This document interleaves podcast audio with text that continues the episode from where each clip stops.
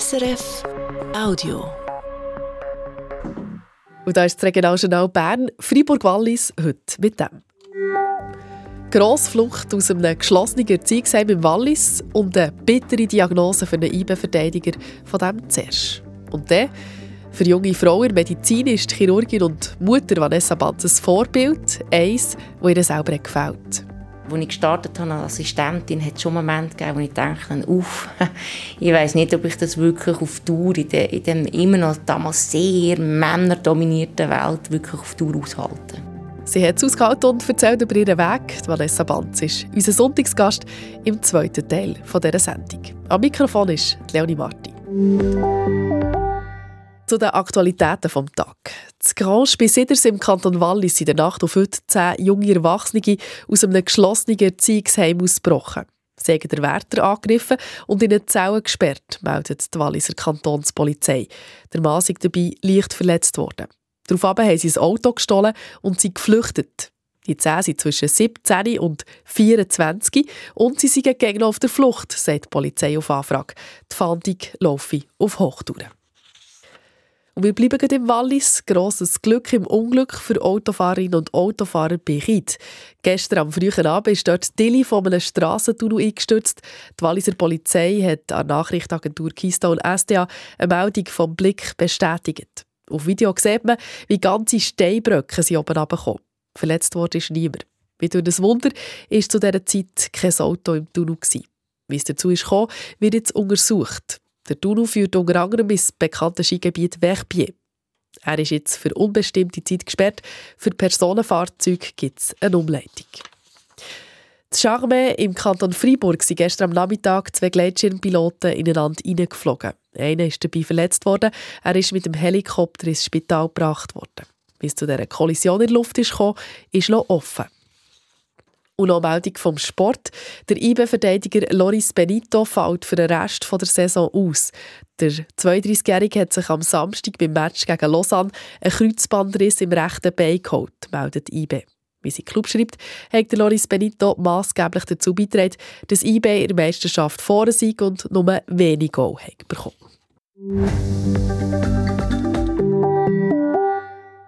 Meine Organe sollen weiterleben, auch wenn ich selber nicht mehr da bin. Das haben sich letztes Jahr in der Schweiz so viele Leute gesagt wie noch nie. 2023 war ein Rekordjahr für die Organspenden. Diese Zahlen sind vor kurzem rausgekommen. Unser Sonntagsgast im Regionaljournal hat täglich mit dem Thema Organspende zu tun. Vanessa Banz, sie ist Co-Leiterin vom Transplantationszentrum am Berner Inselspital und steht selber als Chirurgin regelmäßig im Operationssaal. Dazu ist sie dreifache Mutter und damit auch ein weibliches Vorbild in der Medizin. Ich habe Vanessa Banz an ihrem Arbeitsplatz getroffen, im neuen Hauptgebäude vom Berner Inselspital. Und ich wollte als erstes wissen, wie viel das sie eigentlich da ist an ihrem Bürotisch. Das ist relativ unterschiedlich. Also es gibt Tage, da bin ich unauffindbar in meinem Büro und andere Tage, dort muss ich fast Türen zutun, dass ich nicht gestört werde in meinem Büro. Das kommt wirklich darauf an, ob ich eher einen Tag habe, wo ich administrativ, ähm, Forschung, Weiterbildung am machen bin oder ob ich am Operieren bin oder in der Sprechstunde. Also von gar nicht bis mehr oder weniger den ganzen Tag. Und ihr seid ja Leiterin Viszeralchirurgie hier am Berner Inselspital. Könnt ihr noch helfen übersetzen, Viszeralchirurgie, was heisst das genau? Das heißt eigentlich nichts anderes, als dass wir uns hauptsächlich oder primär mit den Innereien beschäftigen, also sei das Leber, Darm, äh, Speiseröhre bis hin zum Enddarm, also von oben nach unten. Ähm, auch Sachen wie Brüche, also Leistenbrüche. Und das Spezialgebiet noch zu der Viszeralchirurgie gehört häufig auch noch die Schilddrüse. Das ist je nach Spital nicht ganz äh, gleich, aber ähm, also wirklich ein grosses Gebiet. Und euer Spezialgebiet dort drin ist halt die Leber. Gerade Lebertransplantationen ähm, macht ihr häufig. Könnt ihr erklären, wieso, wieso habt ihr euch für die Leber so interessiert? Das hat sich eigentlich ergeben. Die Leber ist ähm, einer der interessantesten Organe, zumindest aus meinem, aus meinem Blickwinkel. Das Schöne an der Leberchirurgie ist, dass es ein Mix ist zwischen einerseits komplexer Chirurgie und auch einem sehr interessanten Patientengut. Also, äh, ich mache nicht nur Transplantationen, sondern auch einfach normale Leberchirurgie, also Stücke von der Leber rausschneiden. Das sind häufig, nicht nur, aber häufig Patienten mit Tumorerkrankungen, wo man auch Langzeit betreuen darf. Das heißt, auch wie die Lebertransplantationspatienten kann man mit, äh, mit den Patienten eine lange Beziehung eingehen. Das ist neben dem chirurgisch-technischen halt auch spannend, dass man die Patienten wirklich lange betreuen darf. Jetzt haben wir erst lesen letztes Jahr war ein Rekordjahr, punkto Organspenden. So viele Leute wie noch nie haben ihre Organe wollen spenden. Ihr seid Co-Leiterin des Transplantationszentrum hier am Berner Inselspital. Heisst das, ihr habt letztes Jahr mehr zu tun gehabt? Ja und nein. Ähm, was man muss wissen ist, nicht jeder, der eine Spenderbereitschaft hat und auch Spender wird, nicht bei jedem kann man alle Organe brauchen. Das hat halt zum Teil mit der Organqualität zu tun. Gewisse Rahmenbedingungen die eingehalten werden, dass man das Organ auch transplantieren kann. Das heißt gerade im Bereich der Lebertransplantationen haben wir ähm, eigentlich schweizweit plus minus gleich viel transplantiert wie über die letzten paar Jahre was einfach zurückzuführen war auf dass die Organqualität der Spenderleber nicht genügend gut war. Also ja, wir haben viel zu tun gehabt. Wir hoffen natürlich, dass wir zukünftig mehr werden können transplantieren, aber im Moment ist jetzt, was Leber anbelangt, ist es plus minus gleich. Aber habt ihr gleich das Gefühl, es hat eine Sensibilisierung stattgefunden, dass man eben eher bereit ist, Organe zu spenden? Ich denke schon. Ich glaube, der Vorteil von der Abstimmung war, dass man dass man sich als Individuum mal hat überlegen was würde ich wählen. Und ich glaube, das ist der wichtigste Prozess, dass man sich Gedanken macht. Ich sage immer, man muss weder Ja noch Nein sagen. Als Transplantationschirurgin sind wir natürlich froh, wenn wir Organe haben für unsere Patienten, die schwer krank sind. Aber nur schon der Gedanke, die Diskussionen einmal zu führen, wir werden alle mal sterben, das ist einfach so. Und dann können wir mitentscheiden, wie will ich, dass es bei mir denn ist, sollte ich überhaupt in die Situation kommen, dass ich so verstirb, dass ich ein potenzieller Spender würde, was ja selten ist. Und das ist vielleicht eine persönliche Frage, aber wie ist es bei euch? Würdet ihr euch Organ spenden? Auf meinem Badge hinten dran hat es eine Organspendekarte. Also ich glaube, das ist klar. Ich, ich würde, äh, wenn jemand würde wählen würde, ich meine Organe selbstverständlich spenden, ja. Kann man vielleicht fast auch nicht anders als Co-Leiterin vom Transplantationszentrum? Ja, ich denke, es ist schwierig, wenn man natürlich selber Transplantationen macht und nicht dahinter kann stehen, sowohl bei der Spende wie auch bei der eigentlichen Transplantation, genau. Ihr hört das Regionaljournal Bern-Fribourg-Wallis auf SRF 1 mit unserem Sonntagsgast, der Ärztin Vanessa Banz. Vanessa Banz, ihr arbeitet seit fast 20 Jahren, seit 2006 am Berner Inselspital. Sie sind ursprünglich nicht äh, von Bern, äh, mittlerweile wohnt ihr aber in Herrenschande in der Nähe von Bern. Wie seid ihr überhaupt ans Inselspital gekommen? Geplant war es nicht. Ähm, ich wusste, dass ich Chirurgie machen will. Ich hatte dann auch eine Ausbildungsstelle an einem anderen Spital und habe dann mal einen Vortrag gehalten. Das war 2005. Einen Vortrag gehalten am Schweizer Visceralchirurgenkongress und mein jetziger Chef Daniel Candinas hat mich gehört, hat mich angesprochen, hat mir eine Visitenkarte von einer damaligen Oberärztin in die Hand gedrückt und hat gesagt, ich soll mich doch erkundigen, wie es als Frau bei ihm im Team zu arbeiten. Das habe ich dann gemacht und habe dann, ohne dass ich eigentlich gewusst habe, auf was ich mich einlasse, dann äh, umbeworben und habe die Stelle hier angenommen und bereue es nicht. Aber das hat euch gelockt, also der, der Satz, also, dass, es, dass es jemanden gibt, äh, einen Vorgesetzten, der sagt, ja, Frauen im Team, da, das spielt eine Rolle oder erkundigt mich, wie, wie es so ist? Ich, ich, denke halt 2005, das ist sehr, sehr lang her, dort war das Thema ähm, noch viel präsenter gewesen, weil oder als Frau war man dort äh, krass in der Minderheit gewesen, gerade wenn man grosse Visceralchirurgie machen wollte ähm, das sind jetzt in gleich 20 Jahre her. Das hat sich mittlerweile natürlich äh, auch zum Glück geändert. Es hat viel mehr Frauen insgesamt natürlich im Medizinstudium, auch viel mehr Frauen, die Chirurgie wählen als Fach. Aber in den Kaderpositionen hat es dort äh, damals fast niemand gehabt. Und dass, dass man angesprochen wird, ähm, wo, wo man bewusst sagt, sie als Frau, schauen doch, wie es ist, bei mir im Team zu arbeiten, das, das ist damals, man hat einfach nicht darüber geredet. Und das ist natürlich schon sehr verlockend gewesen. Und die Antwort war in diesem Fall auch gut. Gewesen. Also, als ihr euch erkundigt hat es gut getan. Ja, das war so. Gewesen, oder? Ich hatte damals, das war Frau Dr. Angst. Gewesen. Ähm, sie hat mir gesagt, unbedingt lässige Stimmung, gutes Team, das passt. Und äh, das hat mich dann dazu bewogen, ähm, hierher zu kommen. Ihr seid auch schon ausgezeichnet worden für eure Leistungen. Explizit Preis für Frauen in der Medizin, der Stern-Gattiker-Preis 2022, habt ihr den bekommen. Die sind dann noch lange nicht am Ende eurer Karriere mit 46. Ähm, aber vielleicht gleich mal so ein, ein. Wie schaut ihr zurück auf eben eure Karriere als Frau in der Medizin? Ich denke, Chirurgie ist nach wie vor ein Fach, wo man mit einer gewissen Passion dahinter muss stehen das kann man natürlich für jedes Fach behaupten, aber Chirurgie ist einfach, ja, es ist physisch anstrengend, es ist ein langer Weg, bis man genug Erfahrung hat, dass man auch, auch operativ, manuell, auch Menschenkenntnis, genug Menschenkenntnis hat, dass man mit einer gewissen Sicherheit ähm, Patienten kann betreuen im Team, äh, auch den Lead kann übernehmen. Ich denke einfach, als ich gestartet habe, ist, ist es wirklich als Frau schon noch anders gewesen. Man war stark in der Minderheit. Gewesen. Wir haben gute Vorbilder häufig gefehlt. Ich hatte immer Vorbilder. Gehabt. Das sind aber einfach Männer. Gewesen. Zum Glück Männer, die früh ähm, erkannt haben, dass das Geschlecht der Person weniger wichtig ist, sondern Team durch Mischung. Also Diversität in allen Blickwinkeln, aber es ist schon so, also als ich gestartet habe als Assistentin, hat es schon Momente gegeben, wo ich dachte, uff, ich weiß nicht, ob ich das wirklich auf Dauer in der, in dem immer noch damals sehr männerdominierten Welt wirklich auf Dauer aushalte. Was waren das für Momente? Gewesen? Ja, halt immer so die, die gleichen Fragen, die heute schon weniger aufkommen. Was machst du denn, wenn du eine Familie äh, willst haben? Oder äh, findest du einen Mann, der überhaupt mit ihrer Familie will gründen? Und was machst du, wenn du Kinder hast? Dann Teilzeit arbeiten, das ist kein Thema gewesen, dass man sich äh, kann organisieren mit Kind und Familie. Ähm, das ist damals nicht ein No-Go gewesen, aber äh, man hat schon das Gefühl gehabt, wenn man sich für Kinder entscheidet, dass es potenziell dann wirklich auch zu einem Karrierebruch kann kommen. Und das ist heutzutage schon anders. Ihr habt euch für Kinder entschieden, ihr habt drei Söhne. Der jüngste Ben der ist 8,5, der mittlere, der Cedric, ist 10,5 und der Loris ist der älteste, der ist 12,5. Also relativ viel Testosteron daheim.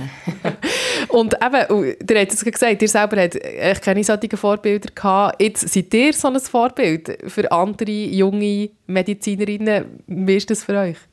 Also ich weiß es nicht, ich hoffe natürlich. Ich denke, es, es, ist, es ist lässig zu wissen, wenn man kann junge Leute motivieren und sagen, ihr müsst euch nicht entscheiden, entweder oder. Es ist nicht immer einfach, auch nach wie vor nicht. Man muss gut organisiert sein, man muss ein Umfeld haben, das unterstützt, privat, aber auch in der Klinik. Wir haben ein sehr durchmischtes Team. Wir haben viele Frauen in unserem Team, viele Frauen auch mit Kind, auch mit Männern, oder ich habe jetzt Frauen betont, haben auch Männer, die auch sagen, hey, ich gehe jetzt heim, ich habe, mein Kind, das irgendeine Vorstellung hat oder Eltern oben, es ist auch selbstverständlich, dass man sich innerhalb des Teams aushelfen. Und ich glaube, das hat sich geändert in, in den letzten Jahren. Jetzt hat er viele Beispiele gemacht eben von anderen Ärztinnen, Ärzten, die auch Kinder haben. Das Berner Inselspital war jetzt in den letzten Tagen wieder in den Schlagzeilen wegen dem Fall von Ärztin Nathalie Urwiler. Sie hat äh, gegen das Inselspital geklagt, sie hat hier gearbeitet, ist nach der Schwangerschaft aber diskriminiert worden, hat jetzt gerade Recht bekommen vom Regionalgericht Bern-Mittelland. Ihr selber eben habt auch drei Kinder und habt jetzt andere Beispiele genannt. Wie schaut ihr von diesem Fall zu euch? Ja, ich denke, also bei mir ist es schon, schon ganz anders gewesen. Ich habe, ich einen extrem unterstützenden Chef. Ähm, also es ist bei mir sogar das Gegenteil gewesen, oder? Er musste bremsen, damit ich nicht äh, trotz hochschwanger, also hochschwanger noch die ganze Zeit Dienst mache. Also ich denke, die, die Awareness ist, ist halt ist sehr, äh, wahrscheinlich immer noch personenabhängig und äh, insgesamt hat es sicher einen grossen Wechsel gegeben. Ähm, man achtet mehr man gibt aber auch, ich glaube, als Frau Schwangerschaft, wenn man das Glück hat, wie ich, dass ich drei problemlose Schwangerschaften dürfen haben, dass man dann auch quasi nicht aufs Abstellgleis genommen wird während der Schwangerschaft. Und ich habe das für mich eigentlich nie als Nachteil erlebt. Ich hatte ein gutes Team, das immer wieder auch betont hat, hey, look, wenn du nicht magst, dann gibst du Bescheid. Also das sind sicher ganz, ganz grosse Unterschiede bei mir, ja. Wie erklärt ihr euch das, dass im gleichen Unternehmen, am Berner Inselspital, dass es so unterschiedliche Karrieren gibt bei Frauen, die Kinder haben? Ah, das ist schwierig für mich zu beantworten. Ich glaube, es, es, ist, es ist, vieles ist halt auch situativ. Es ist nicht passen, vielleicht von verschiedenen Personen. Es sind Gegebenheiten, wo vielleicht gerade im Wandel sind, nicht schnell genug im Wandel. Ich kenne nicht alle Hintergründe und das ist für mich schwierig, dort genau einen Überblick zu haben. Ich glaube, viel wichtiger ist zu wissen, dass es Bewusstsein und ich gehe davon aus, dass es mittlerweile an den meisten Orten so ist, das Bewusstsein, dass man ein gutes Team muss haben, dass man Leute muss fördern und dass man innerhalb vom Team einfach alles braucht. Man braucht Mann, Frau, jung, alt, mit, mit anderem ethischem Hintergrund, mit anderem soziokulturellen Hintergrund, weil Diversität im Team ist schlussendlich das, wo der Patient auch massiv profitiert, oder? Das sieht man einfach als Beispiel, wenn man an einem Tumorboard hockt und nicht nur die verschiedenen Spezialisten von den verschiedenen medizinischen Fachgruppen dort hocken, sondern innerhalb von diesen Fachgruppen jung, alt, Leute, die im Ausland gerade zurückgekommen sind, Mann, Frau hat, dass dann das, was man bespricht, einfach viel, viel tiefer basiert ist und für den Patienten einfach viel besser ist. Vanessa Banz, als ich recherchiert für das Gespräch habe ich ein bisschen gestaunt, weil ich Bilder gefunden von jemandem, der praktisch identisch aussieht wie dir, ohne weißen Kittel hat, auch auf der Webseite des Berner Inselspital ist. Und dann habe ich herausgefunden, das ist eure Zwillingsschwester, die in der Pathologie arbeitet. Wie kommt es, dass zwei Zwillingsschwestern beide im Berner Inselspital arbeiten? Ja, meine Schwester wird natürlich sagen, sie sei zuerst da gewesen, was sogar stimmt. Ähm, und dass ich äh, nachahmen, nachgeahmt habe. Ähm, ja, wir haben beide relativ früh ähm, Medizin machen, wobei vorgängig, muss ich sagen, habe ich eigentlich Bäuerin werden und meine Schwester wollte Veterinärmedizin machen und sie hätte zu meinen Kühen geschaut und nachher, wo sie sich entschieden hat, sie macht doch Medizin, habe ich dann auch einen Karrierewechsel anstreben. Ich denke, ein bisschen Zufall, dass wir jetzt beide da sitzen wir haben andere Fachbereiche, das hilft sicher, aber klar, es gibt, es gibt jetzt auch noch Situationen, wo, wo immer wieder Ver Verwirrung stiften. Wir sind zum Beispiel auch beide gleichzeitig schwanger gewesen. Also das ist natürlich unfair gewesen für die Leute, die nicht gewusst haben, dass es uns im Doppelpack gibt. Mittlerweile wissen die meisten, dass wenn der eine nicht grüßt oder komisch reinschaut, dass es wahrscheinlich Zwillingsschwester ist. Aber wir haben immer wieder mal miteinander zu tun, ja. Und jetzt, äh, ich habe auf die Uhr geschaut, wir haben das Gespräch noch ein bisschen vorverschoben, weil ihr noch eine Operation jetzt den Nami habt. Ähm, ihr habt vor dem Radiointerview gesagt, jetzt seid ihr ein bisschen nervös, wenn ihr das Mikrofon anschaut. Ich glaube, ich wäre viel nervöser, wenn ich so in einem Ops würde stehen. Seid ihr aber noch nervös vor, vor Operationen? Nervös nicht mehr, aber ich kann mich gut erinnern, beim ersten Mal, als ich durfte, den ersten Schnitt machen Das ist natürlich sehr speziell, oder? Man darf etwas machen, was sonst verboten ist. Also diese Nervosität habe ich nicht mehr. Bei, bei grossen Operationen, wo ich weiß, dass es kritisch werden kann, ist eine gewisse Anspannung da, aber das ist auch, das muss das ich immer als positiv bewerten. Das heißt, dass ich es immer noch sehr ernst nehme, meinen Job, und nicht einfach davon ausgehe, dass es Routine ist. Aber nervös im Sinne von, so wie äh, das erste Mal verliebt sein, das, das habe ich zum Glück nicht mehr. Nein. Das sagt Vanessa Wanz, Chirurgin und Co-Leiterin vom Transplantationszentrum am Berner Inselspital. Sie war unser Sonntagsgast. Und damit zum Blick auf das Wetter. Es ist ein mehrheitliches Sonntagswochenende, das da zu Ende geht. Wie es zum Wochenstart in unserer Region aussieht, das weiss der Roman Brogli von SRF Meteo. Es bleibt trocken in der Nacht und auch noch lang klar. Wegen dem haben wir morgen Morgen sehr ähnliche Temperaturen wie in den letzten Tagen. Im Oberaargau sind es etwa 0 Grad. Auch das Wetter das bleibt morgen sehr ähnlich, wie wir es heute hatten. Wir haben also grundsätzlich viel Sonnenschein, wir haben ein paar Schleierwolken, die amix vorbeiziehen. Sehr sicher ist die Prognose zum Beispiel das Oberland, für das Wallis oder auch für die Jurahöhen. In den tieferen Lagen in der Region Bern wird es wieder Nebel- oder Hochnebelfelder haben, die aber dann den Tag durch weggehen. Am Nachmittag wird es nochmal sehr mild für die Jahreszeit mit etwa 10 Grad in Fribourg oder auch im Rhonental. Am Dienstag da haben wir den nächsten recht sonnige und milde Tag vor uns. Das ist das Regionaljournal Bern. Fribourg-Wallis war an diesem Sonntag für die Sendung verantwortlich und am Mikrofon Leonie Marti. Das war ein Podcast von SRF.